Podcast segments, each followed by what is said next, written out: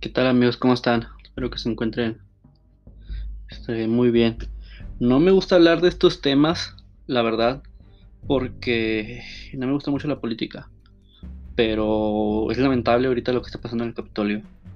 La verdad es que es muy lamentable un Estados Unidos, un país que debería ser el ejemplo para muchos países, eh, que supone que tiene las mejores medidas de seguridad, mejores este, protocolos, que asalten el Capitolio, que pase esto y que aparte un presidente lo incite.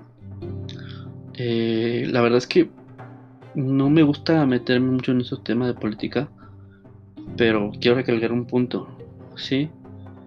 Eh, la verdad es que eh, un gran poder conlleva una gran responsabilidad. No sé si se acuerdan de esa pequeña frase. Esa pequeña frase de Spider-Man. Esa película. Eh, y es verdad. La verdad es que un gran poder conlleva una gran responsabilidad. Y no sé si se le fue de las manos. Eh, o haya querido algo peor. Gracias a Dios no pasó nada peor ahí. Pero ¿a qué llevo el punto con que recalcar ahorita de de lo que está pasando ahorita en el Capitolio, o lo que pasó en el Capitolio más que todo. Hay un dicho que me dijeron que me dijeron hoy. Fue si a Estados Unidos le da gripe, a México le da pulmonía. Y si es verdad. Imagínense si ¿qué recalca? Si a Estados Unidos le pasa algo, eh, eh, ¿qué le pasa a México y qué le pasa al mundo? La verdad es que fluctúa muchísimo este, la economía y hay mucho que puede este, dañar en muchos, en muchos, muchos sentidos, la verdad. Eh, muchos trabajos y muchas este, empresas y muchos empleos y, muchos negocios se quebrarían, la verdad, por, por una pendejada, la verdad, que fue una pendejada y fue una sed de poder y, y es eso, digo. Y no me gusta ver las noticias, pero esto sí es algo que afecta. Afecta en todos los sentidos, en todos y para todos. Afecta.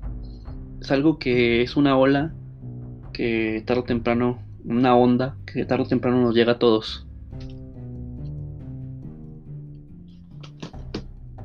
Pero también hay que ver las cosas buenas. Sí, hay que tener ojos y mente positiva para saber que se pueden hacer mejores cosas. Y yo quiero recalcar eso. Sí, acuérdense que también tienen que ser humildes. Esto tiene que ver mucho en los negocios, ¿sí?